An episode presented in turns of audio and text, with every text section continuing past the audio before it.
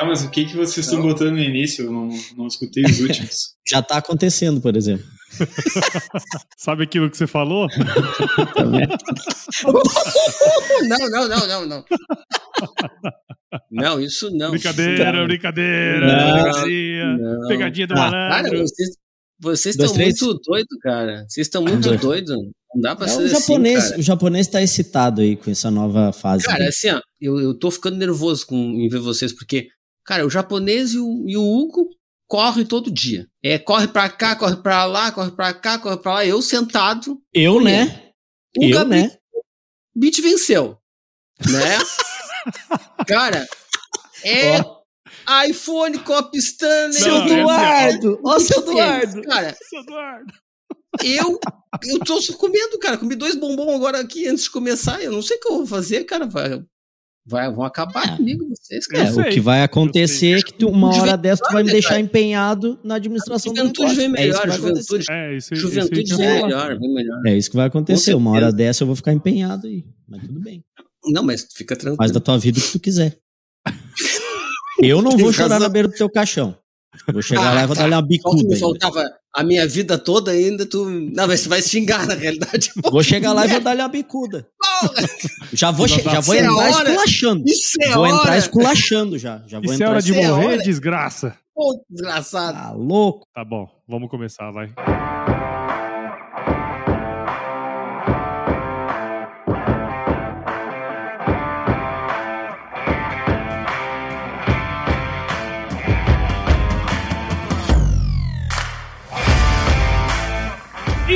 E aí, pessoa? Estamos começando mais um episódio dessa série super legal sobre gestão rural, que é um tema tão importante para o avanço sustentável do agronegócio, sempre aqui com os meus parceiros da Escade Agro. Aqui a gente vai compartilhar, além de boas histórias, muito conhecimento sobre gestão de propriedades rurais, então se prepare que a partir de agora seu tempo vai passar com muito mais conteúdo. E dessa vez, mais uma vez, batendo carteirinha aqui, né? Hugo Monteiro da Cunha. Legal, é ó, consultor, contador e de empresas familiares aí do agro, professor de direito tributário, planejamento tributário e gestão rural e autor daquele livro maravilhoso chamado Guia da Gestão Rural. Hugão, seja muito bem-vindo de novo aí ao Gestão Rural, cara. Prazer, Paulo, Gabriel, Jonas. Sempre bom estar aqui com vocês e que seja um bom episódio aí para todo mundo. Verdade, verdade. E aí, Gabriel, do que, que vocês vão reclamar hoje? Eu nunca reclamo de nada, né? Ah, nunca reclamo de verdade. nada. Mas tem gente aí que provavelmente vai reclamar. Eu tô é aqui tá na minha, solzinho e tal, né? Eu? Preparando o solo já para próximo plantio. Não saiu dali ainda, tá ali no mesmo lugar, mesma plantadeira, mesmo, tudo igual. Cara, assim, ó, eu não vou, olha, eu, eu não vou, eu não vou me furtar. Eu sei que a ideia do podcast é ser um troço atemporal, né? Mas é, vai ser temporal. Esse é pra dizer que eu acho que é o primeiro podcast que a gente tá gravando agora com o superintendente do AgriHub. Ah, Verdade, é a cara. primeira gravação, é a cara. primeira gravação que Claro, falando. Olha, claro. Eu, Não, olha só, várias, várias estreias. É é a primeira gravação como isso aí que você falou, e também a primeira gravação no meu estúdio aqui, ó, no meu escritório Ah, no cantinho. Ah, é casa verdade. nova. Casa nova. Olha que legal. Palminhas aí do senhor. Palminhas aí. Ô, senhora, por favor, por favor. O japonês. E, e também tem uma outra coisa. O Hugo foi quem gravou. Foi a primeira gravação que a gente fez em vídeo. Verdade! Verdade. O- Olha Quando aí, a gente Hugo. começou a gravar em vídeo, o Hugo foi o primeiro. Verdade. Agora a produção tá um pouquinho melhor, né, Hugo? É, tá. Aí, tá melhorando. Só não ficou mais bonito, né? Mas o resto. Aí também, né? Nó- nós não estamos gravando no, no- lá no, no estúdio do Pitangui, né? A gente tá gravando. É, a tendência é piorar. A tendência é A sempre tendência é piorar. né? piorar. Vamos- É, se você continuar desse jeito aí, né, Jonas? A tendência é piorar. Eu vou deixar em aberto, como se diz, para as pessoas que estão vendo. Mais tarde. Se continuar Ai. nessa, nesse batidão, Esse tocadão aí que você É. tá mandando, filho. nessa toada. Tá bom, chega de besteira. Vamos começar esse episódio aqui, Hugão. Cara, a gente. Bom, você acompanha o Gestão Rural. Praticamente tudo que a gente traz aqui, todas as pessoas que a gente traz aqui pro pro projeto, basicamente é pra gente dar um norte aí, né, pra quem tá do outro lado, especialmente os produtores rurais, né? E uma coisa que a gente fala sempre são sobre os indicadores, né, que a fazenda precisa ter, o, o produtor precisa ter pô, tomar boas decisões, né? E eu queria que você trouxesse pra gente, você já comentou em alguns outros episódios, mas explicar para nós, cara, quais são os indicadores financeiros que são mais importantes, por que, que eles são importantes para a gestão das fazendas, cara, e quais deles são os mais comuns, assim, que a gente tem que, vamos dizer, olhar sempre com atenção e, e com carinho, assim, para esses dados, para a gente ter uma boa gestão financeira, cara? Cara, primeiro, né, indicadores, eles são alguns índices, né, que eles vão monitorar como é que está o andamento do planejamento, né, de algo que foi planejado, ou comparar com o desempenho de outras empresas semelhantes no mercado. Então, eles são indicadores. A gente precisa sempre analisar eles indicam que alguma coisa pode estar errada, alguma coisa pode estar fora de controle, mas a gente precisa analisar sempre o contexto. Eles nos chamam a atenção, ligam um alerta para alguma situação. Né? Então isso é, é, é, importante a gente falar. Né? Quais indicadores que cada fazenda vai ter? Aí é muito particular, né? Acho que o Jonas e o Gabriel trabalham diretamente com isso. Cada negócio vai ter ali os seus indicadores que tem que estar no radar, que vai ter uma necessidade maior. Tem alguns indicadores padrão ali, né, que, que vão servir para tudo que é negócio, mas na maioria dos casos não adianta a gente também querer todos os indicadores possíveis, né, ter um monitoramento de muita quantidade e a gente tem um monte de indicador também que não, não nos serve para nada porque falta qualidade lá na hora do, da, do, do input da informação ou porque também eu não sei como interpretar, eu não sei o que aqueles indicadores nos dizem. Então a gente tem que primeiro saber uh, planejar ali para ver quais os indicadores dentro do meu próprio negócio eu vou, uh, vou, vou, manter nesse, nesse radar. Né? E aí vai, quais que eu vou usar vai depender ali do momento, da complexidade do meu negócio, da minha estrutura operacional. Né? Então tem que fazer essa avaliação para ver quais os indicadores que eu vou ter e também eu tenho que focar no que eu posso controlar como eu já disse, não adianta eu querer controlar tudo que eu acabo não controlando nada. E eu costumo dizer, e você já deve ter ouvido aí essa analogia, que os indicadores são como um painel de bordo ali, quando a gente está no carro, né? A gente entra no carro, tem todos aqueles indicadores ali. O que, que tem no carro, por exemplo? Os indicadores vão dizer operacionais. Uh, quanto que tem de gasolina, qual é a velocidade que eu estou indo, se agora no, no, carro do Gabriel, aí nos carros mais novos também, o indicador de que quando a gente está saindo da pista, e, enfim, tem outros novos indicadores que vão evoluindo aí com a tecnologia, né? Que o Gabriel, a gente testou ele numa viagem, foi bem emocionante. Verdade. Pane no motor, uh, problema de freio, enfim, todos esses indicadores ali que, que são coisas que, que a gente precisa de fato saber para o operacional, para o dia a dia, para a gente tomar decisões rápidas ali que nos mostram pontos que a gente tem que atacar. Né? Então a gente não vê num carro, por exemplo, lá um indicador do desgaste do banco do carona, do estofado. A gente vai ter o que realmente a gente precisa para atacar, né? E aí a gente tem alguns erros que às vezes na, na, na propriedade a gente quer lá ter o, o custo do, do parafuso usado num, num, em, em, alguma instalação, enfim, coisas que não nos dizem nada. A gente precisa focar no mais interesse, no mais importante para o negócio. Né? Então eu costumo dizer que realmente existe esse, esse painel de bordo que se fala do carro, mas a gente também tem que ir um pouco atrás ali, um pouco antes desse painel de bordo, né, para ter esses indicadores, a gente também precisa ter o um plano de viagem. Então, o que, que é esse plano de viagem? Não adianta eu entrar no carro, eu saber a gasolina, a velocidade que eu estou andando, o monitor que me avisa quando eu estou escapando da pista, se eu não tenho um plano de viagem, se eu não tenho um planejamento, se eu não sei para onde eu quero ir. Então a gente tem que pensar também, antes de ter esse painel de bordo, antes de ter esse, esses indicadores todos à mão ali, a gente liga o computador e já olha aquele monte de númerozinho para nos mostrar como está esse negócio, pensar nesse plano de viagem que começa num orçamento. Então eu preciso, aí a gente vai para as ferramentas de gestão.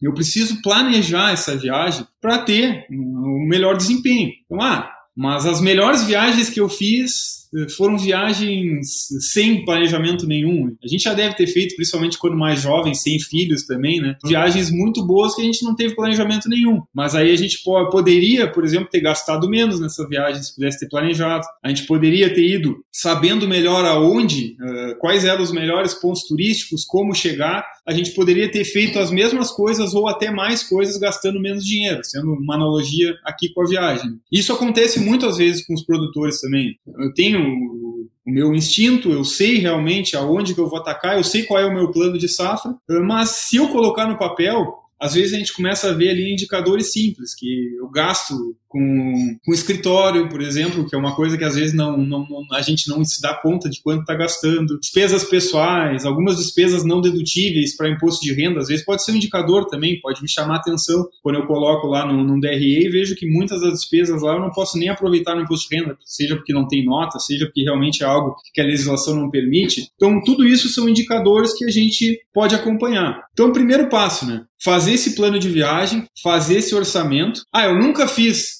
Nunca viajei para esse lugar ou nunca fiz um orçamento do meu negócio. O que, que eu tenho que fazer para fazer uma primeira viagem? Conversar com quem já foi, contratar uma agência de viagem, enfim, ir, ir atrás para tentar fazer o primeiro orçamento mais perto possível ali da realidade. Planejar, né? O que, que eu quero para essa safra, qual é a minha expectativa de quantos sacos eu, eu vou colher, qual vai ser a minha produtividade e quanto que eu espero gastar em cada rúbrica ali para chegar naquele resultado planejado. Então, quando eu tenho esse orçamento bem feito, aí eu começo a conseguir controlar melhor. E aí eu vou indo para outras ferramentas. Eu vou para o meu fluxo de caixa, que aí eu vou saber ali, eh, se eu tenho um orçamento, eu sei certinho, né? O que, que eu orcei, né? O que está planejado e o que está sendo realizado de fato nesse fluxo de caixa. Isso aí já, também já vai dando indicadores, né? Por exemplo, eu consigo ali ver o orçado versus realizado, quais são os desvios. Dentro desses desvios, eu começo a trazer também para aquele nosso painel de bordo, que seria os indicadores operacionais, aonde a gente vai ter que atacar, ó, tá gastando muito mais do que a gente imaginava com despesa administrativa. Ó, a gente já gastou muito mais com, sei lá, despesa com aviação que a gente não tinha planejado anteriormente. Coisas assim que a gente tem que começar a ir botando no radar porque está se percebendo que o planejamento está escapando, tá? tá se gastando mais do, do que se deveria. A gente também vai ter, dentro desse plano de viagem, que são questões mais estratégicas, uh, o, o fechamento dessa safra, né, via o DRE e o balanço, que aí vão nos dar outros indicadores dentro dessa questão que eu disse que são indicadores mais estratégicos, que eu vou conseguir analisar como foi essa minha safra, né? É, se eu conseguir seguir mais ou menos aquele planejamento inicial naquele orçamento, aonde foram os desvios, e aí também eu vou conseguir montar melhor um, um planejamento para a safra seguinte. Então esses uh, indicadores aí estratégicos eles também são importantes. Então além do painel de bordo, a gente tem que pensar nessas ferramentas que vão gerar o painel de bordo, que são o orçamento, que é planejar, o fluxo de caixa e o DRE que vai realmente dar o resultado que teve nesse, nessa safra, além do balanço, claro, que vai ali nos mostrar a, a evolução do patrimônio né, desse produtor rural. E com essas ferramentas bem formuladas, né, com qualidade nessas informações, a gente consegue então ter esses indicadores realmente úteis, indicadores que podem ser usados para melhoria. Né? Então a gente tem vários indicadores aí, tanto operacionais como táticos. Eu não sei se eu cito agora ou se o Gabriel e o Jonas querem uh, complementar aqui o que eu falei para não ficar um monólogo, mas podemos também citar aqui alguns desses indicadores para os produtores verem ali quais que são os que se encaixam mais para dentro do negócio deles, da realidade deles. É que é, que é bom dar um tempo para tu tomar uma água aí, né? Mas, uh, mas eu, o especialista aqui, uh, na, no caso, é tu. Então, acho que tu poderia realmente colocar aí, que é essa questão de quais são os, os mais comuns, né? O que tu mais vê de indicadores, que tu mais vê o pessoal usar e que tu acha importante. Eu dividi esses indicadores em operacionais e táticos, né, que é esse que eu falei do painel de bordo, e os estratégicos são aqueles que a gente consegue depois de todas essas ferramentas, né?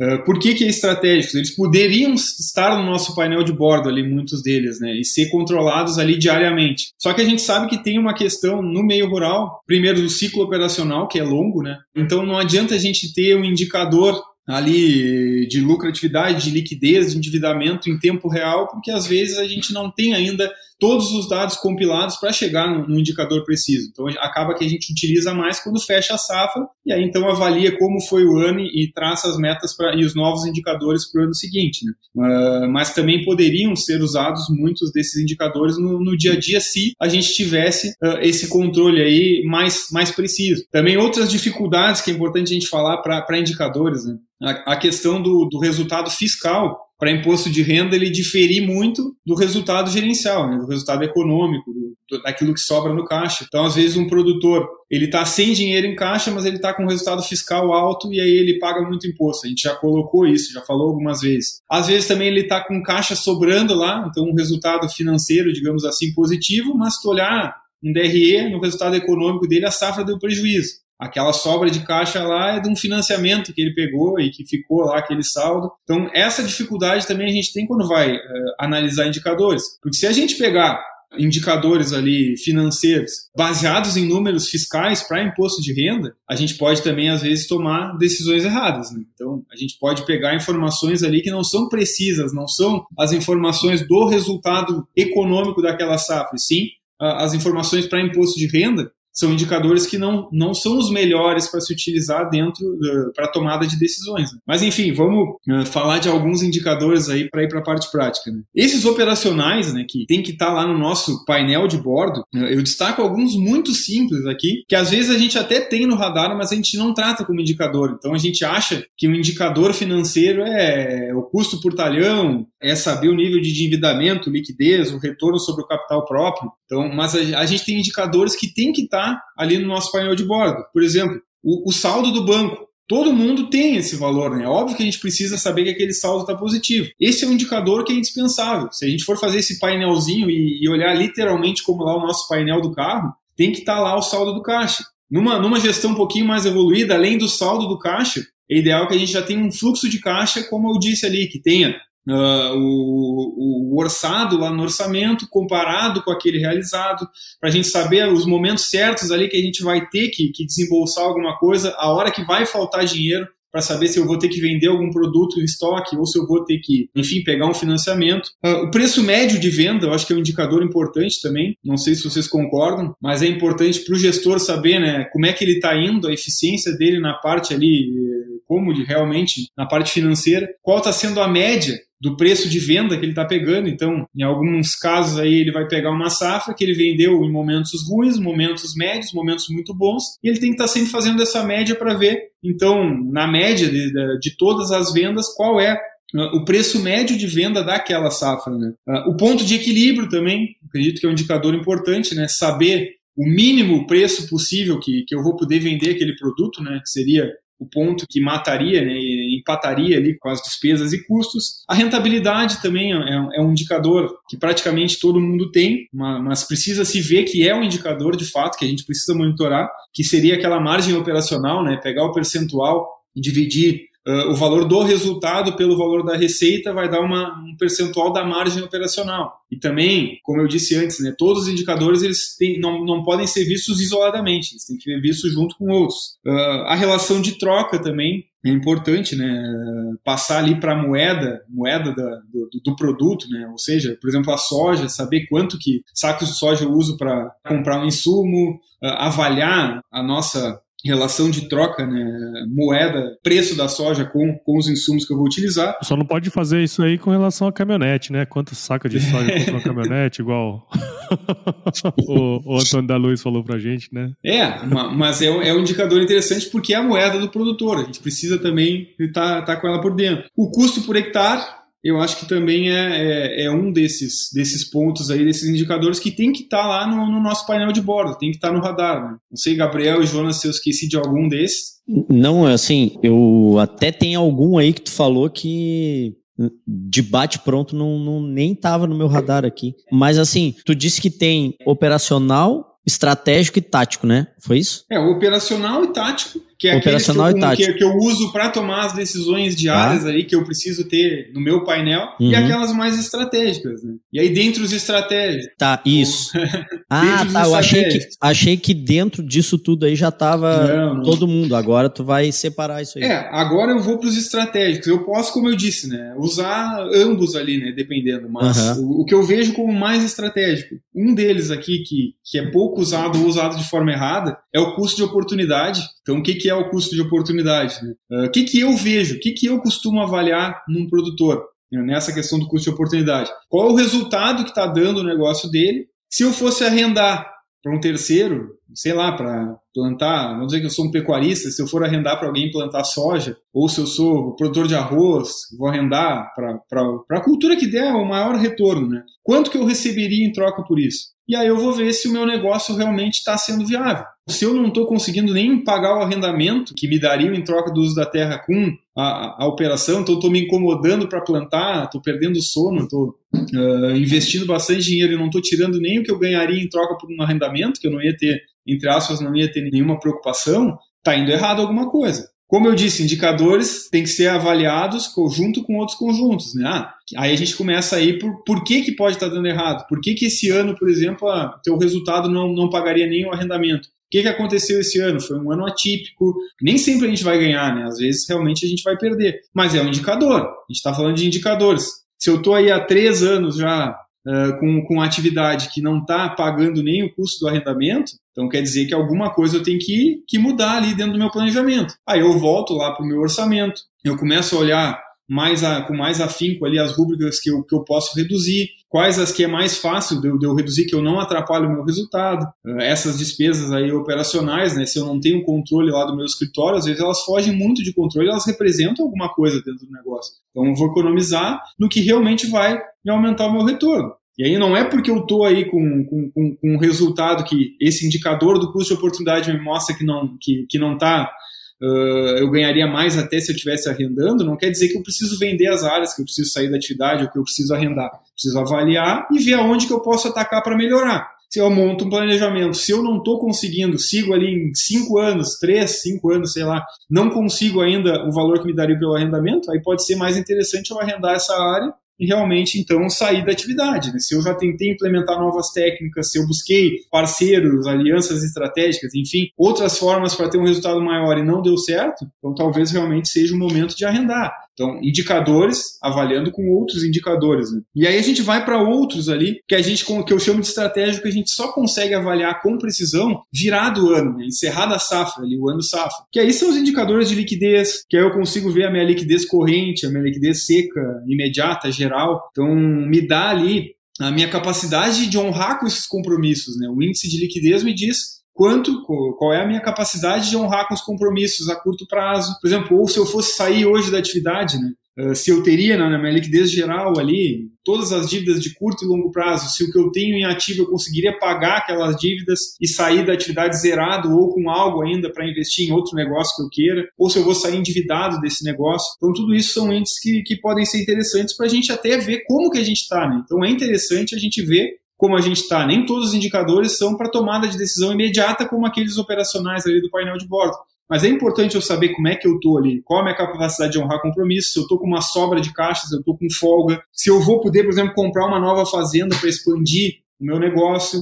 E aí também eu vou entrando nos índices de endividamento, quantos por cento do meu patrimônio líquido eh, é patrimônio de terceiros, né? Quanto que eu estou meu grau de endividamento, de fato, ah, a rentabilidade do patrimônio líquido, que, ou o retorno sobre o capital, que eu acho que é o índice mais importante ali para a gente saber né, se realmente esse negócio está dando resultado, que é pegar o resultado líquido que deu lá, dividir pelo patrimônio, vai dar então quanto que, que, que, esse negócio cresceu durante esse ano, né? Qual foi o retorno sobre? Então, indicador simples também que nos mostra, ó, o gestor foi eficiente, ou ó, não, não, nosso patrimônio está diminuindo ao longo dos anos, aí a gente vai ter que fazer uma análise mais geral.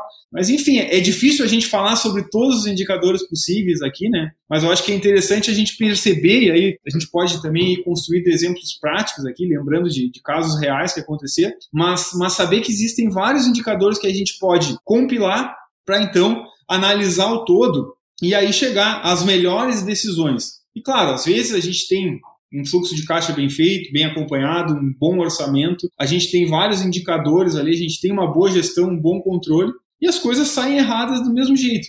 Mas é muito melhor, é muito a, chance de dar certo a gente tendo planejado é muito maior do que se a gente ficar dando tiro no escuro, né? Se a gente não tem uh, uns números bem, bem elaborados, se a gente não tem esses indicadores para controlar, e até porque a gente não vai conseguir olhar todo aquele negócio, né? olhar o DRE, olhar o fluxo de caixa e estar tá sempre bem antenado. Os indicadores nos dão um alerta de aonde está errado. Então vamos lá, o, o alerta do combustível ligou que está na reserva é aí que a gente vai se dar conta, ó, vou ter que olhar então quantos quilômetros a mais eu consigo fazer com esse combustível, se eu vou conseguir chegar até o posto. Então a, a noção de indicadores é essa, mostrar que algo pode estar errado naquele ponto. E aí a gente tentar, nesses estratégicos, melhorar para o ano seguinte. Nos operacionais, são decisões que a gente já tem que tomar na hora, tipo essa do combustível. Uh, um pneu estourou, vou ter que parar ali, vou ter que, que, que arrumar aquele pneu. Uh, o combustível está acabando. O que, que eu posso fazer?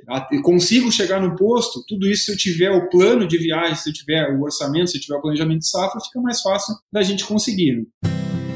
Gestão Rural o podcast que facilita o entendimento sobre gestão de fazendas.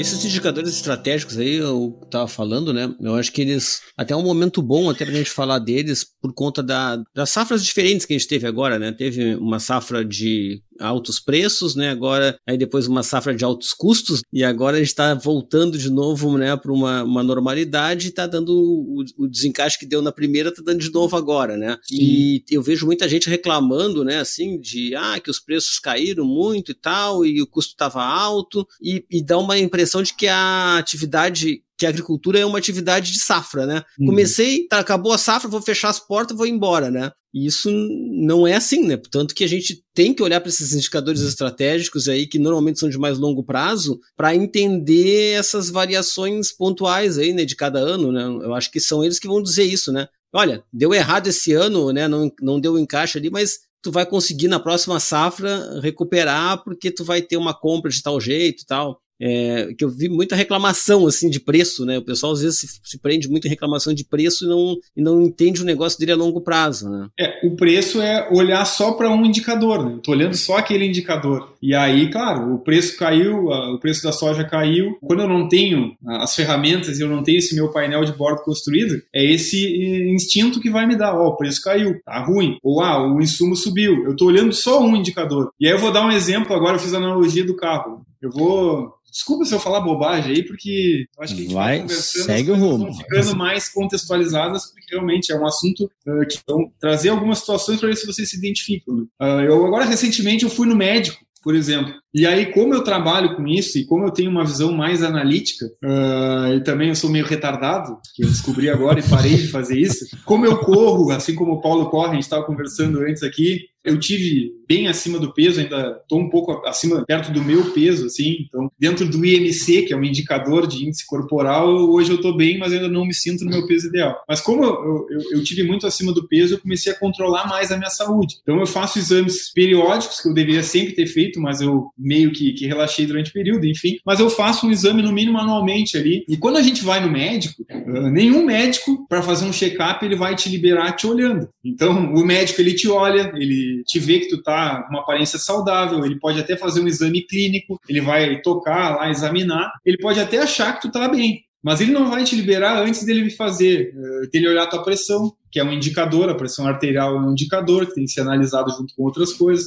Ele vai pegar um exame de sangue, vai te pedir um exame de sangue, um hemograma completo e outras questões que ele possa achar pertinentes para aquele check-up. E ele só vai te atestar que tu tá bem ou te, te dar alguma recomendação de melhoria depois que ele receber aquele hemograma, por exemplo. E se a gente for olhar o hemograma, o hemograma é um nada mais do que um monte de indicador. Não sei se isso fica visual para vocês, mas vai dar um monte de indicador. E às vezes, se um dos indicadores está errado, não quer dizer que eu vou morrer, não quer dizer que está algo errado. Então tem que olhar o que, que aquele indicador é um alerta que algo pode estar tá acontecendo. E aí o médico vai pedir outros exames e outros indicadores, então, para chegar.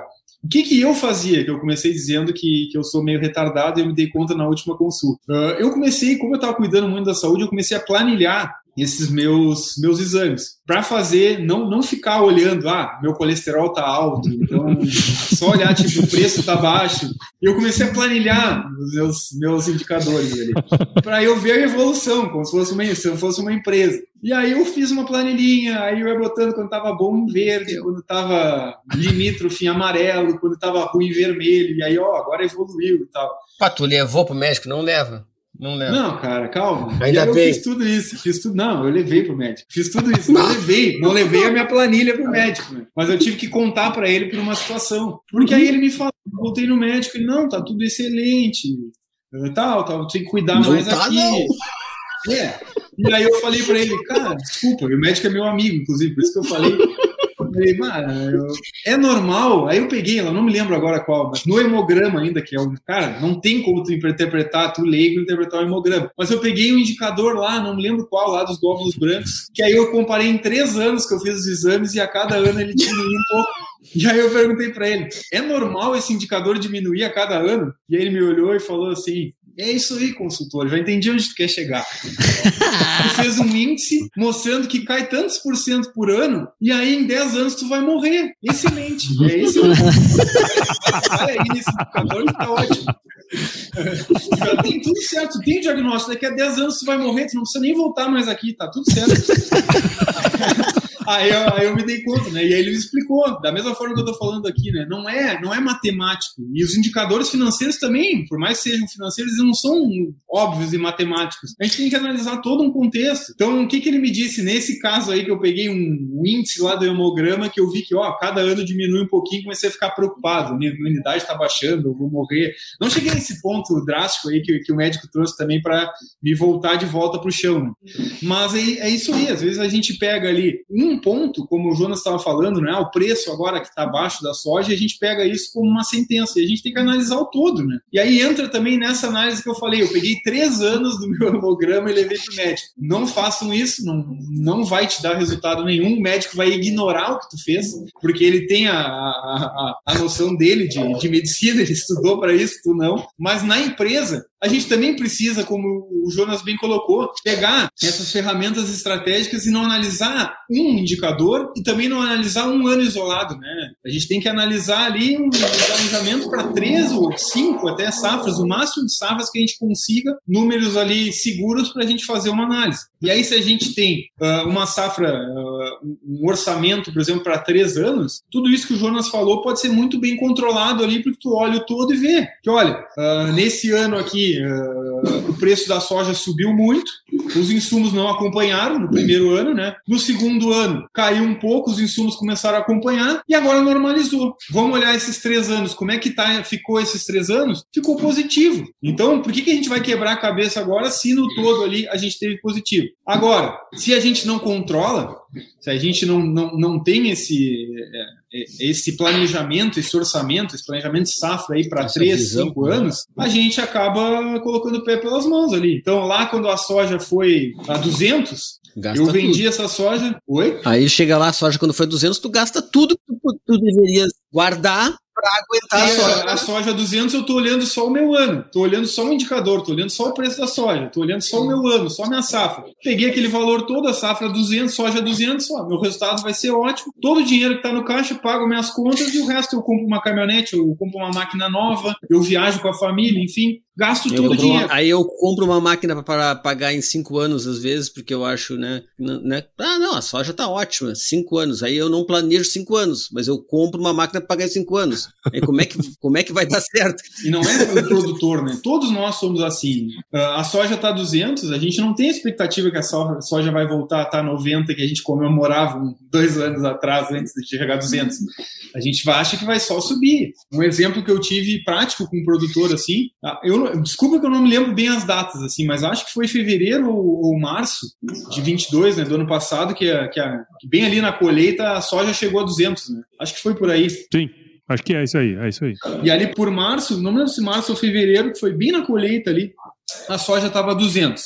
Esse produtor que eu acompanhava, ele já tinha um orçamento, já vinha, mas era o primeiro ano que estava começando a fazer esse orçamento. E aí a gente fez ali um orçamento para três anos, já estava ele feito esse orçamento para três anos. Outra coisa, né, que a gente pode começar a ir abrindo, né, que nem sempre a gente vai conseguir no primeiro ano de montar esse, esse planejamento a gente conseguir. Mas o ideal é que nesse orçamento também a gente tenha a capacidade de fazer previsões também em três cenários, né? Então, uma previsão pessimista, uma previsão realista uma previsão otimista.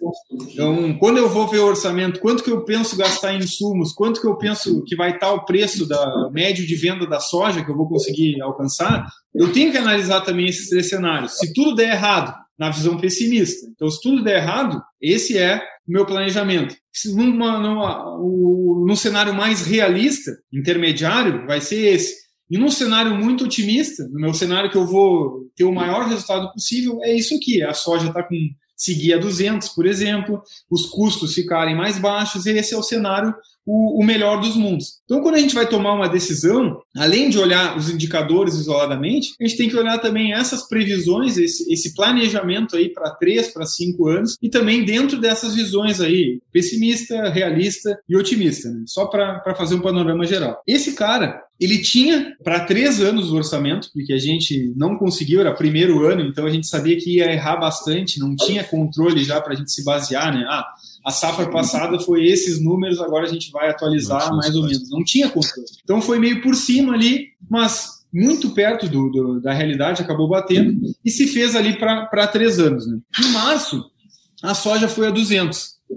O que, esse produtor imaginou, como a maioria imaginou na época? Eu posso falar abertamente porque não foi, com certeza não foi o único produtor que teve esse pensamento. Ele tinha a esperança que ia passar, ia a 220, ia a 250, e aí esse cara não queria vender a soja. E aí ele ia manter a soja porque os insumos dele geralmente ele comprava lá em agosto para começar a nova safra. Era um produtor aqui do Rio Grande do Sul, só para contextualizar aí a, a, questão de safra. Então ele ia deixar para tentar, ele tinha até agosto ali, ele estava com fluxo de caixa que ele tinha também mantinha, estava dentro ali do, da normalidade, as contas dele estavam bem redondinho, vinha, vinha um financeiro bem executado, e aí ele tinha então essa ideia de esperar para ver se ele ia vender mais para frente, porque ele tinha até agosto ali para vendo se a soja ia se movimentando, seguindo subindo, ou se ela ia dar uma caída para então ele vender. O que, que a gente analisou então?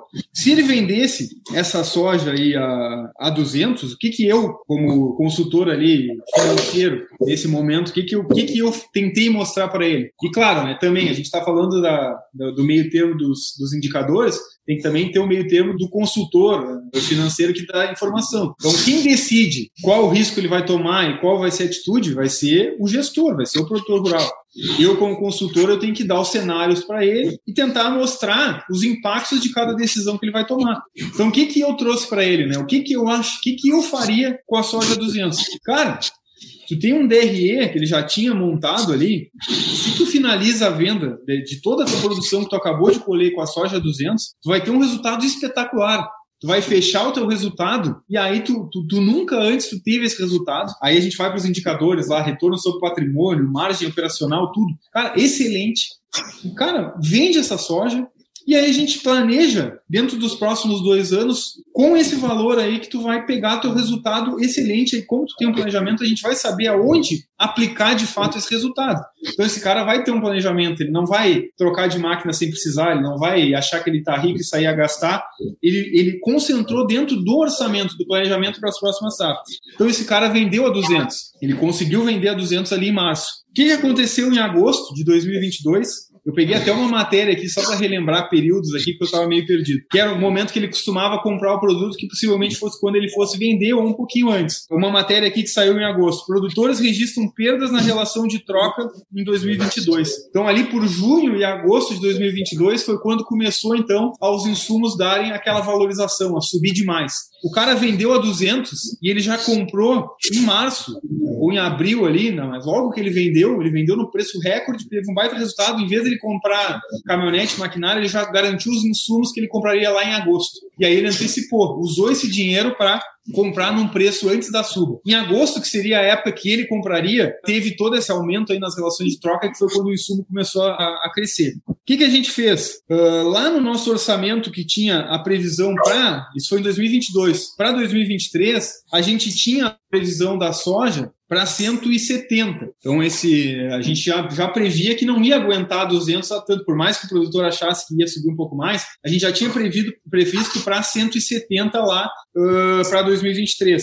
Esse cara agora indo para olhando dois anos juntos, ele foi vender a produção dele em, em abril agora de 2023. Ele pegou a 140 a soja, ele pegou uma queda. Né? Mas ele vendeu em abril, ele, ele repetiu a estratégia anterior para já comprar os insumos. Então ele vendeu a 140, vendeu mal. Pegou os insumos ainda com preço melhor, né? Pegou com preço bom que já estava começando a cair. Então se a gente for analisar os dois anos juntos, que foi o que o Jonas falou, esse cara vendeu o primeiro ano lá, mais ou menos, claro, não foi bem aí, vamos dizer que conseguiu pegar 190 e poucos, 200, e agora nesse segundo ano ele pegou ruim, ele pegou em 140, ele fez a média de 170, que era o que estava previsto lá no orçamento. Então, só aí ele conseguiu manter dentro do planejamento o preço de venda, que é um indicador que a gente comentou. Então, ele ganhou num ano e ele achou que poderia ter ganho mais, ele acertou, porque acabou que só caiu depois daí, mas mesmo que tivesse subido mais, ele vendeu num, numa área muito segura, que aí mesmo ele vendendo mal agora na safra na seguinte, agora em 2023, ele manteve o que estava para preço previsto. Então agora, se ele olhasse só esse indicador, como o Jonas falou, puxa, vendia 140 soja, mas olha os, dois, os últimos dois anos, a gente pegou a 170, que era o que a gente lá atrás tinha previsto como um cenário até otimista, que não se imaginava pegar 170 quando lá em 2021 se fez o planejamento para esses próximos anos. Então, só tentando uh, chegar, né?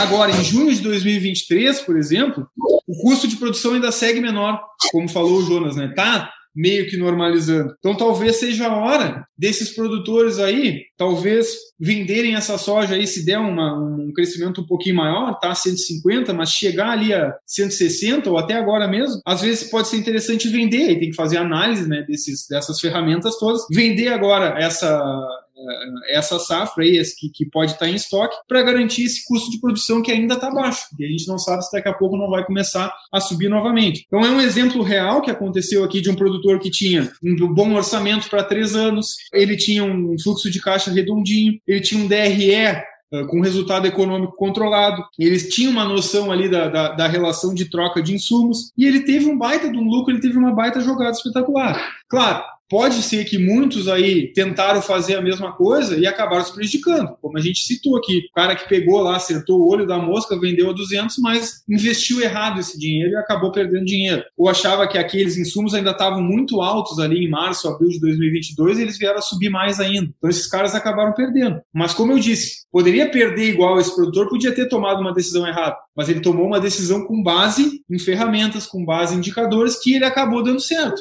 E agora a gente tem aí uh, o orçamento de agora, que estava uh, num cenário lá prevendo os insumos seguindo aumentando, os insumos ainda não ainda estão normalizando e estão no limite. Então esse cara ainda tem um orçamento que era previsto com um gasto maior do que ele vai ter. Então esse cara também vai ter um ano talvez com uma folga um pouquinho melhor. Tentei exemplificar aqui dentro, é muito difícil visualizar. É, é mas é, mas Hugo, mas é, é...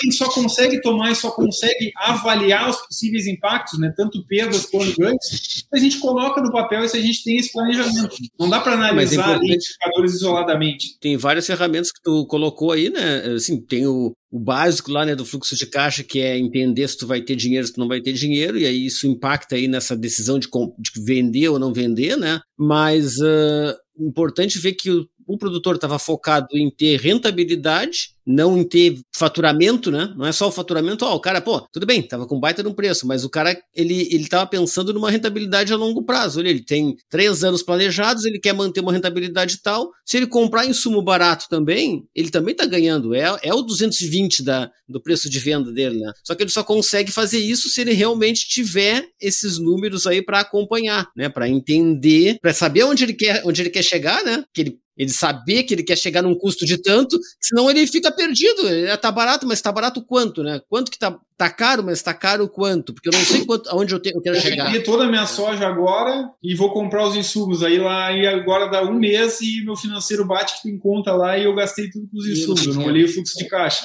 Então tudo é, é, um conjunto, né? E aí tem outros casos aí que agora tu me citou também uh, outro indicador, né? agora a gente está falando de preço, que é financeiro, mas tem um indicador econômico que geralmente norteia as decisões dos produtores, né? que é a produtividade. Então, tem um exemplo também de um cliente que o cara né, tinha uma, uma baita produtividade, ou seja, operacionalmente no campo, lá a parte produtiva dele, ele colhia muito bem, então ele tinha uma baita produtividade.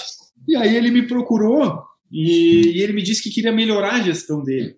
E aí, olhando ele, como eu fiz a analogia do médico lá, eu comecei a lembrar nesse caso. Olhando ele, entrando no escritório dele, olhando a organização, olhando os prêmios de sustentabilidade, governança, enfim, várias coisas, eu poderia liberar ele no diagnóstico ali como consultor. Mas, cara, esse cara é um produtor padrão, referência, não preciso nem olhar mais nada. O cara era fora da curva, né? Só que aí, como se eu pedisse um hemograma, né? Pedindo como médico ali, pedir para analisar as ferramentas gerenciais dele. O cara, eh, na conversa ali, ele tinha software de gestão desde 1990 e poucos lá. Um software, ele era pioneiro, assim, ele tinha todos os controles possíveis, todos os indicadores.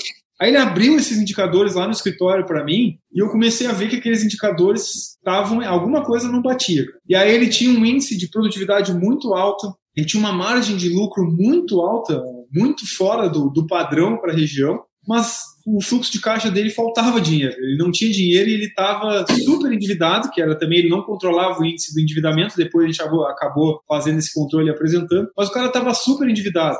E aí aonde eu quero chegar, né? Uh, o cara focou tanto na produtividade, ele tinha um software, então ele se preocupou de fato com a gestão, mas ele nunca analisou aqueles indicadores. Ele tinha um software quase que como uma obrigação, porque ele era uma, um produtor referência. Os indicadores que ele estava gerando não diziam nada, porque os números que, que, eram alimentados estavam todos errados. Então era, era uma confusão de, de, de despesa pessoal junto, uh, notas não lançadas, muitas coisas ali que acabavam contribuindo uh, com a qualidade dessas informações, né? prejudicando a qualidade. E aí, só para mostrar, um produtor referência, um produtor muito organizado, produzia muito bem, ganhava prêmios, possivelmente mas ele tinha uh, indicadores errados que diziam que ele estava assim economicamente, quando na verdade ele não estava. E aí ele começava a, a, fazer financiamento atrás de financiamento. E aí quando eu peguei o, o, hemograma dele, vamos dizer assim, ó, todos esses outros indicadores que a gente comentou lá, operacional e estratégico, uh, ele estava ali em um caso bastante crítico, que ele tinha muitas atitudes que ele tinha que tomar, apertar cinto para ele conseguir se manter na atividade por mais cinco anos ali. Então era um produtor que, olhando os indicadores ali que ele tinha, ele achava que ele estava ótimo, ele só precisava melhorar, mas a, a, analisando todo o contexto e também a qualidade daquelas informações, se chegou à conclusão que ele estava numa, numa situação bem crítica e tinha, inclusive, estava em jogo ali o futuro na, na atividade. Se, se ele não tomasse algumas decisões drásticas lá, talvez ele nem se mantesse na atividade. Então, esse é um exemplo também importante para aqueles que olham só a produtividade como o indicador lá dentro da fazenda, que muitos casos é o que acontece, né? O cara quer produzir mais e é a tua função mesmo, né? A tua tua atividade fim é produzir, mas a que custo produzir mais, né? Então tudo isso a gente precisa ter esses indicadores para dar uma visão geral do panorama ali. É uma coisa que tu falou antes ali que me chamou a atenção da questão de tu não não olhar um indicador isolado, né? Por exemplo, assim, se olhasse uh, esse negócio do que tu falou, né? Se, ó, é, o preço do arroz, aí vamos pegar o Rio Grande do Sul aqui, né? O preço do arroz lá em 2013, eu acho, por ali, 2014, sei lá, é, entre 2010 e 2013 ali é, girava na casa dos 20 reais. Aí se tu vai olhar hoje, é, se tu falar em arroz hoje a 60, galera já entra em pânico, porque o resto dos números tem que estar tá ligado nisso aí, não adianta. Se eu olhasse lá, ah não, arroz a 17,50 como a gente viu, né, 16 reais. Uh, e hoje, a, a, se fosse 60 hoje, nossa, ia ser uma maravilha. Caso do milho, né? O milho a poucas safras aí? Exatamente. Milho, milho a 13 reais no Mato Grosso. E agora os insumos estão acompanhando, né? Que é outra coisa que a gente tem que começar a ver antes, né? Não só quando termina a safra de olhar caro. E o que é normal, né? Toda vez que tem um, um boom de commodities, os insumos eles acompanham, né, cara? Então isso aí todo mundo sabe. É, tá, às vezes a gente Exato. não bota isso no, no, radar dos indicadores ali. Né? É, porque eles têm que competir com o caminhonete, tem que competir com, tem que competir com isso tudo aí, né? Ele tem que, tem que continuar mantendo aquele bolo de dinheiro ali envolvido na, né, na, na, lavoura. E esses indicadores aí ajudam no seguinte, ó. É, tu falou aí, né, em investimento, né? Assim, ah, compra máquina, não sei o quê. Uh, lá dentro da análise gerencial e financeira do negócio, compra de máquina é investimento. Mas quando a gente vai para a prática, né, teoricamente pode não ser um investimento, né? Porque investimento geralmente ele te gera um ganho ao longo do tempo, né? Máquina, ela deprecia e tal, tem um ganho ali, né, no momento de plantar, de colher e tal, mas tem que ter essa análise fria, né? Não pode, como o Antônio da Luz sempre fala, né? Assim, ah, vai na, na, na feira lá,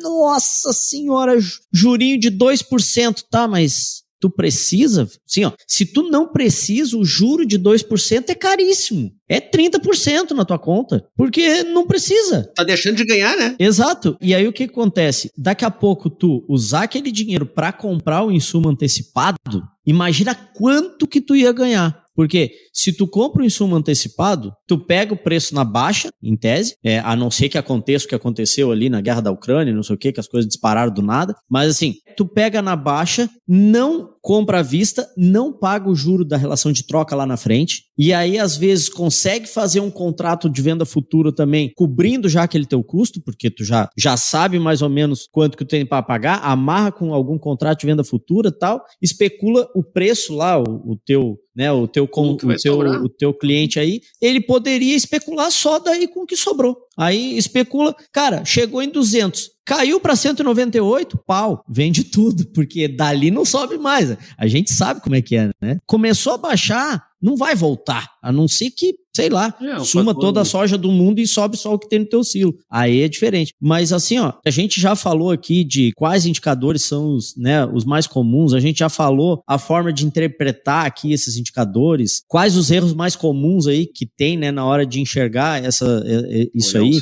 Já, é, já demos exemplos aqui, inclusive o Hugo separou isso em, em indicadores operacionais, estratégicos e, e táticos aí, né, a pessoa pessoa já pode ter um, uma visão de como usar isso. Importante também, né, quem está escutando aí, não quer dizer que tu tem que fazer todos esses indicadores. É. Né, de bate pronto. Isso são indicadores que a gente utiliza. Agora, tem que pegar todos esses indicadores aí que a gente falou e olhar o que, que já está mais fácil de tu fazer hoje. Começa é. pelo simples, né? E o que, que é útil para mim, o que, que eu preciso de fato, né? Exato. É muito uma, uma questão, porque é legal, que nem eu, tinha um indicador no meu hemograma. Era legal de olhar aquelas corzinhas ali, mas não servia para nada. Às vezes é melhor eu ter falando, né, Hugo? É, tá, tudo bem, tu quer olhar um indicador estratégico, mas aí tu tá morrendo no, no dia a dia, sabe? Tu tá sem dinheiro no, na, no caixa. Não adianta tu olhar um, indicador estratégico se tu precisa primeiro tá vivo, né? Então tu tem que olhar no final aquele operacional que vai te dizer se tu vai conseguir viver, né? Do que tu te preocupar com uma coisa de longo prazo que já tá morta nesse momento, tem que recuperar tudo. É, e se a gente for analisar ali, né, também, para mim, assim, tem indicadores bem simples também que derivam do, do próprio orçamento, que eu acho bastante interessantes ali. Então, às vezes, é a gente vê é, aonde a gente gastou mais que não era essencial e, e estabelecer percentuais de redução para o ano seguinte. Isso é um indicador. Então, acho que o ponto de partida é a gente planejar. Acho que essa era a grande lição aqui. É, é um assunto robusto, complexo, mas é planejar uhum. antes. A gente só vai conseguir usar os indicadores para medir o caminho que a gente está seguindo, se a gente está indo certo, e dar o um alerta em alguns casos que são extremamente importantes também a gente saber. Tipo, o preço cair muito é um indicador importante, mas não é o único a gente tem que analisar outros, né? Então, e sempre analisar o todo, tipo, ah, uh, como lá o médico falou para mim, tá caindo ali, uh, tal, tal índice, ah, é um indicador. Mas por que, que esse índice está caindo? A gente tem que analisar o todo. Ah, o cara não está conseguindo o resultado dele pagar o arrendamento. Então tem que vender tudo. Não. A gente tem que olhar o porquê. O que, que aconteceu esse ano que, que deu esse resultado ruim? O que, que a gente pode fazer para melhorar para o ano seguinte? Então é, é. e, eu acho que o principal, né? Começar um passinho de cada vez ali, como vocês já bem falaram aí, e, e focar no principal pro negócio, né? Se eu não tenho nada ainda, eu começo no orçamento, fluxos de caixa e um DRE. Isso. E aí posso nem ter indicadores muito elaborados ali, posso seguir só controlando, planejando e tentar manter aquele planejamento. E tem um outro detalhe, né? Quando a gente conversou com o Ortiz aqui, professor Ortiz, e no, no curso lá que ele dá e tal, como tu falou aí no hemograma, né? O hemograma tem essa parada aí de aparece lá um negócio e aí o valor. E aí o normal seria entre X e Y ali, né? Tem, tem às vezes tem um indicador ali que o indicador é justamente isso. Não adianta nada eu também ter assim, ah, tô gastando X por hectare com tal, né? Com tal uh, uh, rubrica ali. Eu tô gastando X por hectare com defensivo. Tá bom? Tá ruim? Baseado em quê? Aí a gente tem IMEA, tem várias, né? Tem vários institutos aí que geram é, números, e às vezes até a consultoria que o cara tem lá tem um número interno lá da média enfim, dos, do, dos produtores, aí tu começa a fazer essa comparação. E aí eu ia falar sobre, sobre esses índices, né, cara, financeiros, assim, ó. Por exemplo, a tua alavancagem, né? O quanto que é normal, digamos, de tu estar alavancado em relação ao teu patrimônio e tal. Então, essas coisas que geralmente o produtor rural não põe o olho, cara, é cada vez mais necessário que coloque o olho nisso, porque mudou demais o cenário não é mais o que era cinco anos atrás. Que dirá 50 anos atrás, quando o meu avô lá plantava, quando meu pai plantava. Sabe? Então é, é, é muito importante prestar atenção nessas coisas, né? É, e o, o, exemplo que eu ia dar era justamente do endividamento. Né? Se for pegar um livro aí de análise de balanço, um livro contábil, vai sempre dizer que quanto menor o índice de endividamento, melhor. Essa é o que diz a teoria, né? Mas na prática, né, principalmente no meio rural, não, não, não, não é bem assim. Então, você tem que comparar uh, se aquele endividamento, até às vezes está alto o endividamento, sei lá, 30%, 40%, mas se eu ainda for me endividar mais, mas eu tenho um projeto eu sei certinho a taxa de retorno, quando que vai dar o retorno, é, um, é uma expansão planejada que aumentou meu endividamento de uma forma controlada. Eu sei até onde eu posso ir. E aí tem indicadores, o próprio professor Ortiz tem vários indicadores seguros aí, confiáveis para se seguir, né? Uhum. Mas é, cada negócio vai saber para onde ir. Não tem como eu falar aqui também, a gente ficar a gente tem que falar como é a aplicabilidade, mas quais são os indicadores melhores, quais são a, a, a melhor forma que tu tem que estar, eles têm que ser analisados em conjunto para tomada de decisão particular que o próprio gestor ainda vai tomar decisões dentro de várias possíveis, e ele pode perder e ganhar. Então é, é muito difícil de dizer aqui o que, que, ele, o, que, o, que o produtor realmente precisa ter. Precisa falar sobre quais são os possíveis, qual é a, qual é a aplicabilidade, cada um vai ter a sua forma aí de colocar em prática né, e uso no dia a dia. Não adianta nada também, né, cara, você ter todas as informações sem ter o planejamento. Porque senão você vai olhar ali e vai só saber o que aconteceu, né? Tipo assim, saber o que aconteceu é é bom, mas não, não fala nada. Se você não tiver um objetivo, um, um, um foco em mente ali na frente, planejado, e usar aquele indicador para chegar àquele, àquela, àquele lugar que você quer, aí sim, né? Mas se não, você vai ficar só olhando para o passado e não necessariamente vai ter alguma coisa, né? E aí saber o que aconteceu, ah, seguindo no, no, na questão é. médica, é um atestado de óbito, às vezes. O cara já tá. Exatamente. Não adianta nada, né? E a gente Exatamente. só tá dando a sentença, né? Então tem que olhar o que, que aconteceu e agora foi ruim, o que, que a gente vai, por que, que foi ruim? Tem que ter Isso análise, que, qual foi o cenário, né? O que, que teve no macroambiente que pode ter contribuído? O que, que nós vamos fazer para melhorar no, nos próximos três anos? Então, ah, vamos expandir, vamos fazer um investimento para melhorar o resultado, a gente não está conseguindo pagar o arrendamento, ou vamos tirar o pé. Eh, são, são, são várias decisões possíveis ali, né? Mas a gente precisa usar os números para planejar e tomar decisões. Então, o, esses indicadores, eles são uma parte ali da parte do, do planejamento estratégico. Então, a gente planeja, a gente tem que checar o andamento, e aí a gente vai a gente planeja, executa né, o, o, planejamento, planta, enfim, faz a safra. A gente tem que controlar essa safra, que seria a gestão desses indicadores, enfim, e a gente vai ter que avaliar no final que é aqueles indicadores estratégicos ali que eu falei. Dessa avaliação vão surgir novos indicadores, vão surgir outros pontos para atacar que a gente vai planejar novamente ou alterar nossos orçamentos que tinham sido feitos ou então fazer um novo planejamento, um novo orçamento para frente, porque às vezes é uma mudança significativa. Uhum. A gente Legal. fala aqui para um público muito grande, né? Assim, a gente tem uma variação enorme assim de tamanho de produtores e de estrutura e tal. E eu sempre me preocupo quando a gente, a gente tem muita coisa, né? Do quanto que isso deve impactar o produtor é, médio e pequeno lá, né? Aquele menor, né? Sobre, pá, como é que eu vou conseguir ter essas coisas todas aí, sabe? É, então, eu acho que aquilo que o Hugo falou ali agora há pouco, só para trazer de novo aqui para frente, é importante que o produtor consiga uh, pensar a safra dele, que é o orçamento, pensar em número, né? O que, que ele vai gastar, quanto que ele espera uh, receber pelo produto depois, como é que isso vai acontecer, acompanhar esse fluxo de caixa, porque não tem como uh, ir para frente sem saber em que momento vai precisar do dinheiro, em que momento que, que não vai, e depois olhar o resultado, né? Com, um DRE e tal, para poder saber se deu certo ou se não deu certo. E, e a partir daí, outras, outros indicadores vão sair, mas o primeiro passo, eu acho, de quem não tem nada, é criar essa, esse, essa rotina e, e ter essa preocupação, né, de olhar para esses, usar essas três ferramentas para gerar esses números e a partir daí conseguir entender, porque é usando a analogia do exame, né, se não for lá no laboratório fazer o exame, tu não sabe como é que tu tá e ponto final, então não, não muda nada. Então o produtor não precisa se, se desesperar também de que é um monte de coisa para resolver e tal, sabe? Eu acho que isso é importante, né?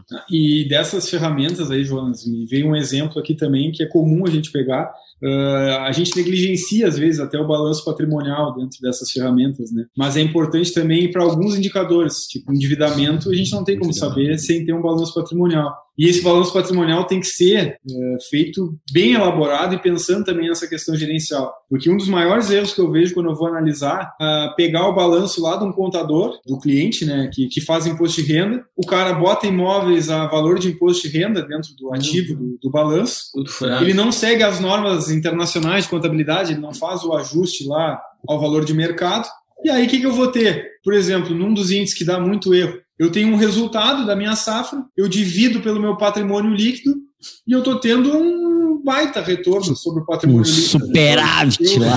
o maior produtor do, do da galáxia. O Ike, o É, Ike vou Batista comparar com dos... qualquer base, banco de dados aí, ninguém tem um retorno, é o maior investimento, as pessoas vão querer investir na minha empresa. Com valor de terra lá no. É, só que o que, que acontece nesse caso? O teu patrimônio não é aquele lá que está no balanço por valor é contábil, estático. valor de imposto de Não renda. é Teria que fazer o ajuste ali dentro das normas contábeis para trazer a valor de mercado, tem que ter um laudo para saber quanto vale. A, a diferença desse, dessa terra que aumenta no ativo também aumenta o patrimônio líquido. Logo, aquela parcela, se eu faço a divisão, vai reduzir lá em a 90% no mínimo. Ah, E ao mesmo tempo, né, Hugo, se fosse olhar o mesmo, o mesmo balanço, né, pegando lá talvez o endividamento do cara de longo prazo, ele ia estar quebrado, porque o valor do, do patrimônio estar baixo. às vezes a gente acaba tomando decisões, como eu disse lá no início, né, que foi até um pouco no meio de outro assunto, vale lembrar, a gente toma decisões em cima de número para imposto de renda, de número como esse balanço que eu falei, que também é baseado o patrimônio em cima de imposto de renda, porque é os mais fáceis da gente ter, né? Então o produtor rural não é obrigado a ter controle, ele não é obrigado a ter os livros contábeis que uma empresa em geral tem. O que ele tem é o controle para imposto de renda, porque ele é obrigado a transmitir a declaração de imposto de renda. A maioria, grande maioria, né? vai ser obrigado. E aí aquele é o número que tem. Então, se eu vou pedir indicadores para o produtor, ele vai ter em cima de imposto de renda. E a gente está tomando decisão errada só aí. E às vezes também a gente tem que ser crítico com os próprios indicadores. E eu, eu mesmo já fiz isso, de compilar todas as informações. E aí, quando eu finalizo os indicadores, os indicadores também servem para me indicar que algo está tá errado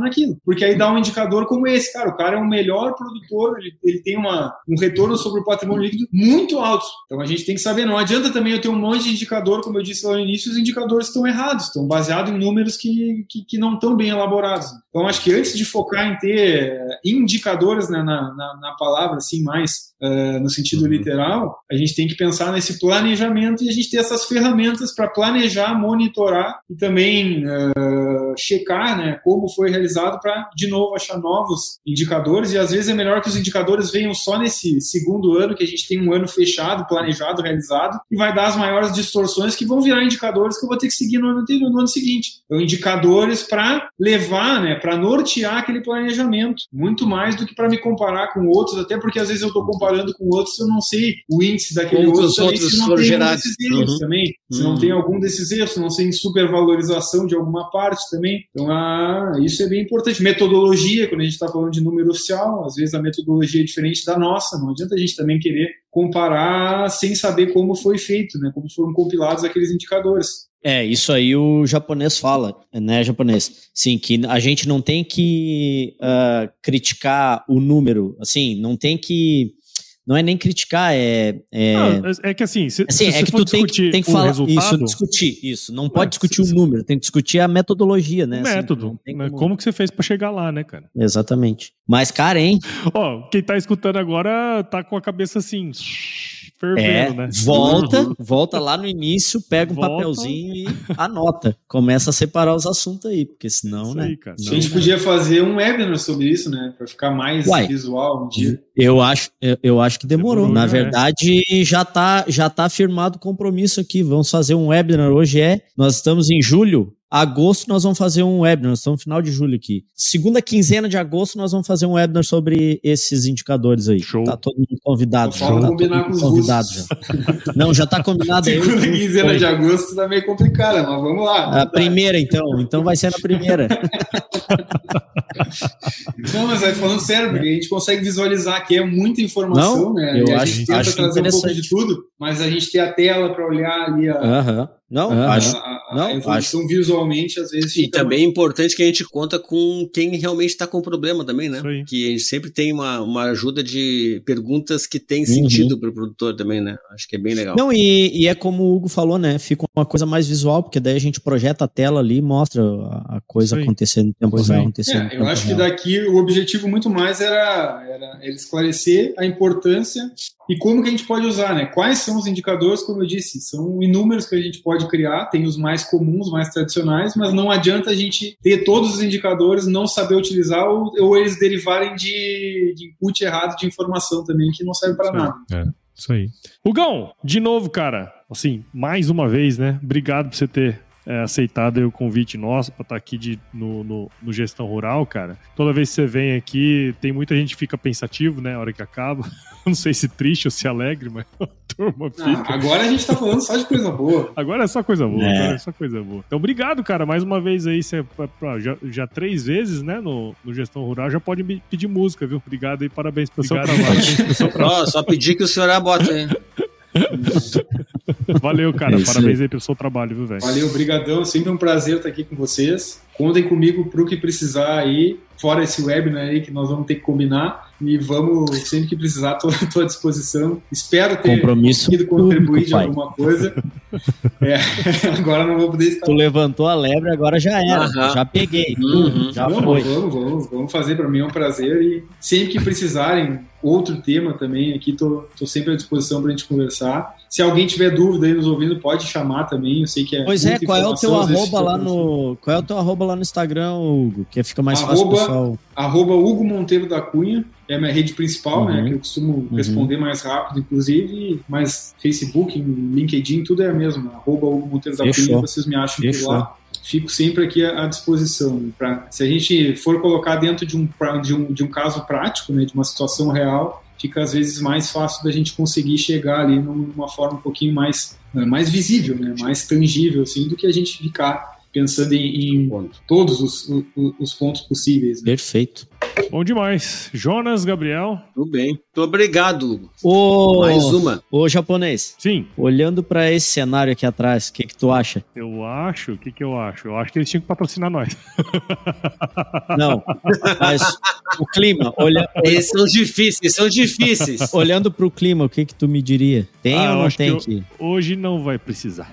Hoje não vai ter necessidade. O que, que você acha, Hugo? Vai precisar ou não vai precisar? Acho que hoje não. Essa noite já deu, já Olha. deu uns milímetros. Já deu. Já deu, Deu? já deu de Já agora? Ah, Já deu então aí aqui, sim. aqui deu. Se chover, não vai precisar amanhã a horta. Aê, Tá louco, muito bom, cara. É Isso aí. muito bom.